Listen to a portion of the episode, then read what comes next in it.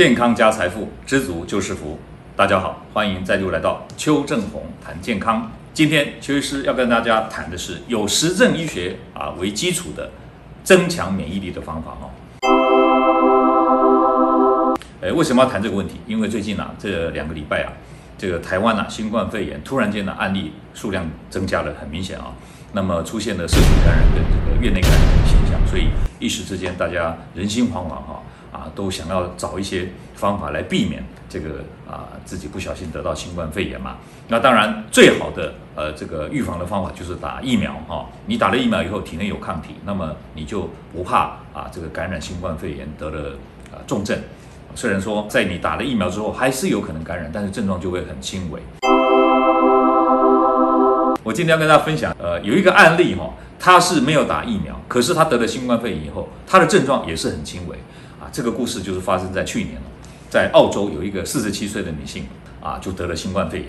那得了新冠肺炎以后呢，啊，很快就康复，然后呢，她也没有吃什么药物啊，也没有什么出现什么重症哦。生病的过程当中呢，因为医生一直有监测她的血液的状态哦，就发现一个现象，她呢得了新冠肺炎之后，她的淋巴球，包括 T 淋巴球跟 B 淋巴球。啊，就明显的增加，好，同时呢，这个对抗新冠肺炎的抗体，这个 IgG 跟 IgM 明显的增加。这个现象事实上就是告诉大家说，得了新冠肺炎以后，正常的成人哦，只要你的免疫系统是 OK 的，那么呢，你得了新冠肺炎以后，你的症状就不会太严重。T 淋巴球是什么？T 淋巴球就是我们的细胞，它是啊淋巴球直接对抗啊外来的抗原。那 B 淋巴球呢，是所谓的体液免疫，它是制造抗体的，利用抗体来。啊，对抗这个病原。简单讲，就是 T 零八九很像是这个部队直接跟啊这个外来的敌人直接厮杀。B 零八九呢，是制造啊枪炮或者飞弹啊射击这个啊敌人来把它杀掉。不同的对抗抗原的途径哦，是两种不同的细胞。同时呢，在去年呢、啊，中国武汉这边呢、啊、也出现了很多重症，他们对重症的病人也是有做血液学的分析的，结果就发现说，重症的病人呢，白血球会明显增加，但是呢，这个淋巴球的数量反而是降低的。那这种白血球增加越明显，淋巴球降低越明显的病人的症状就越严重。同时呢，在严重的病人身上还会出现一个细胞激素增加以及白介素增加的现象。那这个细胞激素呢，就是所谓的细胞激素风暴 （cytokine storm）。细胞激素风暴出现以后呢，就在肺部啊形成大量的这个白血球浸润，还有体液堆积在肺泡当中的现象。简单讲，就是病人的肺部就是被这些体液、这些白血球的这个浸润，把它淹死掉了，所以整个呼吸功能丧失、血氧下降、呼吸衰竭而死亡。所以现在治疗新冠肺炎的原则就是啊，要降低免疫反应，减少啊细胞激素、细胞风暴的发生，以及减少啊白血球在啊这个肺泡这边的堆积，还有体液的堆积，来避免病人啊啊出现这些啊重症或者死亡的这个现象哈。接下来，薛师啊，要跟大家谈谈啊，这个增强免疫的原则哈。呃，我们知道，人体的细胞修复或者是啊功能的维持，一定需要啊大分子营养素跟小分子营养素嘛。大分子营养素大家都知道，就是所谓的三大营养素啊，蛋白质、脂肪跟碳水化合物。那么我们知道，蛋白质到体内分解变成氨基酸。那个脂肪到体内分解变成脂肪酸啊，碳水化合物到体内就变成葡萄糖。那这就是大分子营养素，是呃人体构造需要的营养素。另外有一个小分子的营养素，就是所谓的维他命啊、矿物质这些微量元素。人体的组织需要这样，当然免疫系统也是需要大分子的营养素跟小分子的营养素。所以免疫系统能否正常的运行，就是要看你大分子营养素跟小分子营养素是不是能够供应的很充分、很足够。但是免疫系统要正常运作，不是越强越好啊！大家一定要记得这个概念。免疫系统过低，当然你就免疫系统不好嘛，那你就容易得到感染的问题，容易得到癌症的问题。但是免疫系统过度旺盛呢，你就会得到什么过敏疾病啊，或者自体免疫的疾病。所以免疫系统它是要维持在一个平衡协调的状态，不要过强，也不要过弱。这样的情况底下呢，才能够发挥啊最大的这个免疫的效能。好，所以今天啊，邱医师就是要跟大家谈谈实证医学基础、有科学根据的，让你的免疫系统能够维持在平衡最佳的运作状态这样的方法。邱医师啊，帮大家找到两份哦。医学文献啊，一份是哈佛大学出版的文章，谈到如何增强我们的免疫力。那另外一份呢，是发表在二零二零年《家庭医学期刊》里面的一篇综述论文，一个统合分析，题目是在新冠肺炎大流行期间，有医学实证的最好的增强免疫力的方法。他分析了很多篇论文以后，那么提出比较有实证医学基础的这种增强免疫力的方法。我先跟大家谈谈啊，哈佛大学的这篇文章啊，我给大家念一下啊。他说呢，下面几个方法可以增强你的免疫哈。第一个就是健康的生活方式啊，第二个是充足的睡眠，第三个是规律的运动，第四个是不要抽烟，第五个是少吃红肉，第六个呢是减少饱和脂肪跟糖分的摄取，第七个是多吃蔬菜水果，第八个呢是维持健康的体重跟血压。好，邱医师讲完这个，你听了有没有觉得好像是废话一样啊？有讲跟没讲差不多。呃，没有错哈，其实大家都知道啊。对，我们以前在讲这个抗老化，讲这个养生啊，不是常讲吗？就是你要养生要抗老化，就是第一个嘛，均衡的营养；第二个适度的运动；第三个充足的睡眠；第四个规律的生活；第五个这个愉悦的心情。好，那这里面讲的跟这个有点类似。那其实虽然说有点老生常谈，但是却是千古不移的真理哈。呃，但是这里面我跟大家再加强一下，就是说里面有一些补充说明哦。呃，健康的生活方式，当然刚刚有讲到规律的生活、愉悦的心情，这个都是健康的生活方式嘛。那充足的睡眠不用讲了哈，一定要睡足，你身体才有这个修补的这个能力嘛。啊，但是规律的运动这边大家要注意一下，规律运动是指哦，一个礼拜要运动一百五十分钟，一个礼拜哦，代表什么？假设你一天三十分钟，那五三就一百五十嘛。对不对？那么表示五天啊都要有运动，你想想看很难，对不对？像邱医师虽然要求自己每天要骑单车三十分钟，可是呢，呃，常常啊有时候呃一忙一累或者一懒，就就没骑。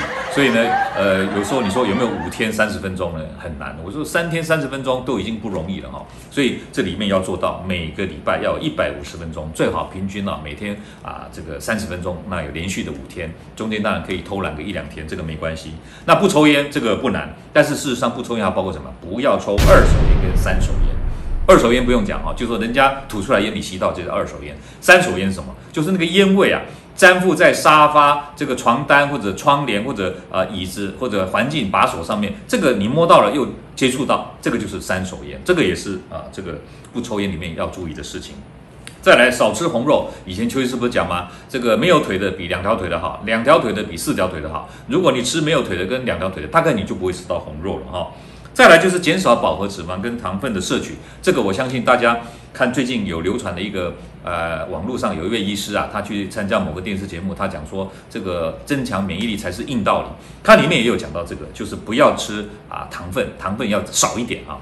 但是这个不是说啊，连米饭面食都不要吃，不是这个意思啊。就是说你那些含糖饮料啊，那个什么呃所谓的手摇饮啊，那个尽量少吃一点啊，精致的糖分尽量少一点啊。那再来多吃蔬果，这不用讲了，红色的蔬菜、绿色的水果，这尽量多吃嘛，里面有一些抗氧化、抗自由基的成分嘛。还有就是维持正常的健康的体重跟血压，维持健康体重啊，就不要肥胖，肥胖的话免疫力会变差。去年啊，不是有发现说新冠肺炎住进加护病房的人呢，体重过重人居多。啊，住进加护病房的人呢，以体重过重人居多，就是表示说肥胖，他免疫力会变差的哈。再来就是血压要维持稳定哈。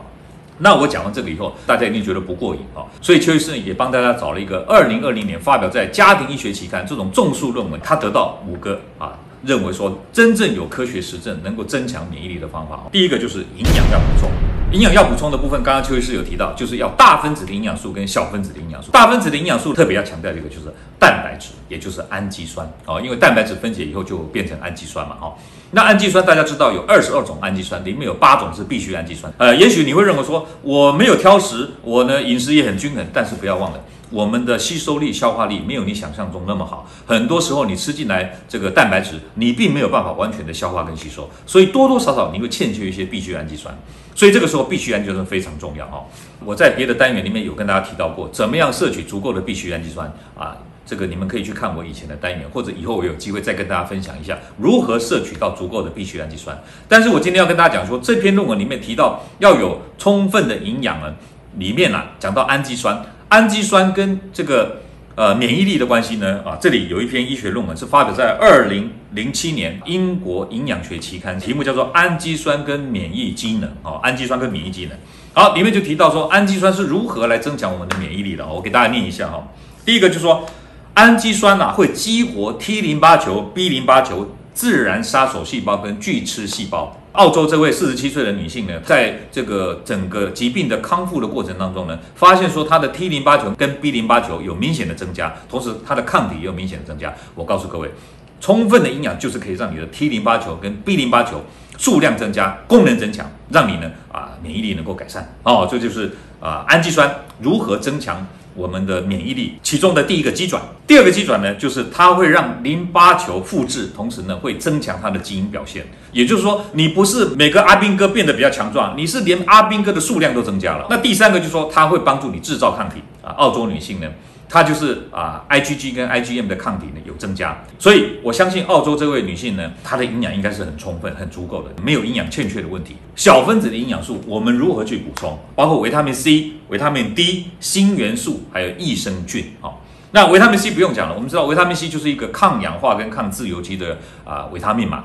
那我们知道。当免疫系统在运作的时候，它会产生很多自由基，产生很多氧化还原反应。所以这个时候，如果我们没有清除掉这些自由基跟这些氧化物质的时候，我们的身体细胞就会受到影响，可能抗体的机能就会变差。所以要适度的补充维他命 C。你可以从新鲜的蔬果当中获取。如果你的环境或者你的饮食当中比较欠缺，那你就可以补充一些维他命 C 啊。这是邱医师的建议啦，不一定要大量吃维他命 C，但是补充每天两百毫克到五百毫克的维他命 C 啊啊，在这个新冠肺炎流行期间呢。我觉得你可以适度的补充一下，对你不会有什么坏处的啊。再来一个啊，就是维他命 D。根据研究啊，发现 T 淋巴球跟 B 淋巴球细胞膜上面的受体啊，有活性的维他命 D。如果你维他命 D 欠缺的时候，你这两个淋巴球上面的这个活性维他命 D 欠缺，有可能导致这个淋巴球的功能啊下降。那这样的话呢，你就比较免疫力会受影响。所以你可以补充维他命 D 来增强你的淋巴球的这个功能。但是呢，在这个阳光充足的地方，事实上你也不用这么大费周章。你呢每天呐、晒晒阳光，晒个十五分钟，在阳光底下啊散散步、走走路，这样子的情况底下，你的皮肤啊就会帮你合成足够的维他命 D，你就不用担心有欠缺维他命 D 的问题。再来就是锌元素，锌元素因为它本身呢、啊、有抗氧化跟抗发炎的效果哈。而且呢，医学研究发现说，在上呼吸道感染的第一天开始，一直到结束的那天，每天补充一点锌元素呢，发现呢、它可以缩短呼吸道症状出现的时间，至少三天。那，最后就是啊，益生菌，益生菌啊，它对于呼吸道跟消化道的健康是有帮助的。研究发现说，如果你每天都有补充益生菌呢，可以减少五十趴的这个上呼吸道感染的几率哈、哦。讲完了这个充分的营养以外呢，邱医师要跟大家讲说，第二点呢，就是讲。健康积极的生活方式，那这健康积极的生活方式呢，跟刚刚邱医师跟大家提到的规律的生活啊，这个就有点像了。意思就是说，你每天都要做一些运动哦，那运动本身就可以疏解压力，同时呢，能调节你的免疫哦。好，那我们看哈，运动到底对身体产生了什么影响啊？当然，第一个，运动会带动我们的血流循环，我们身体的抗体和免疫细胞呢，就比较能够提早侦测到这些外来侵入的病原，那这样是不是就比较让你有提早对付它的几率？第二点呢，就是运动可以舒压。减少这个压力荷尔蒙的释放。第三个呢，就是要良好的睡眠品质啊。我们知道，在睡眠当中，我们的身体才能够有休息，能够修复。免疫系统也是一样的。免疫系统在一天的征战之后呢，事实上它也是需要睡眠来帮助它修复。充足跟优质的睡眠啊，可以减少啊得到疾病的机会。在得到疾病之后，也可以加速修复。第四点就是避免抽烟跟喝酒。抽烟啊，它会破坏免疫系统的恒定，一方面弱化你的免疫系统，让你的免疫系统更差；另外一方面呢，则会增强你的自体免疫反应，也就是弱的更弱，强的更强。我们知道免疫系统不能太强，也不能太弱，而是要保持一个稳定跟平衡嘛。那么抽烟就会破坏了这种稳定跟平衡。再来就是喝酒，喝酒会减少免疫细胞对病原的反应，最后会导致免疫的缺陷哈。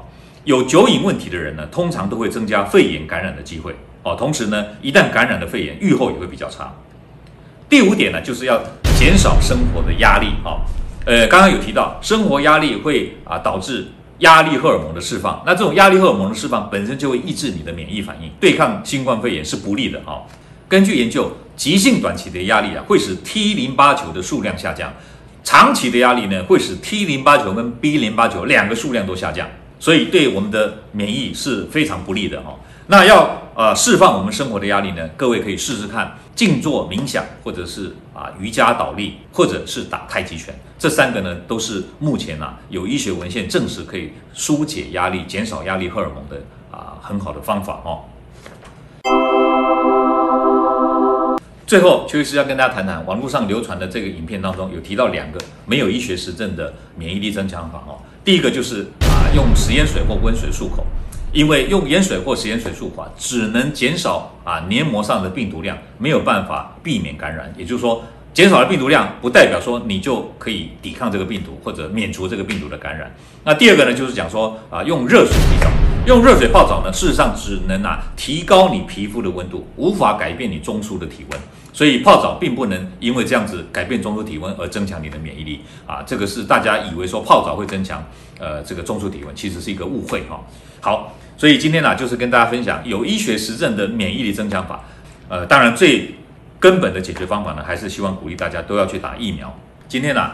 呃，跟大家分享这个讯息啊，希望啊对你有所帮助。欢迎大家订阅我的频道，按赞分享啊，打开小铃铛，获取最新的讯息啊。我们下回再见，拜拜。各位朋友，如果你喜欢我们今天所讲的，请在下面按个赞。如果你对我们的内容感到兴趣，想要获得最新的讯息，请按订阅。下回见。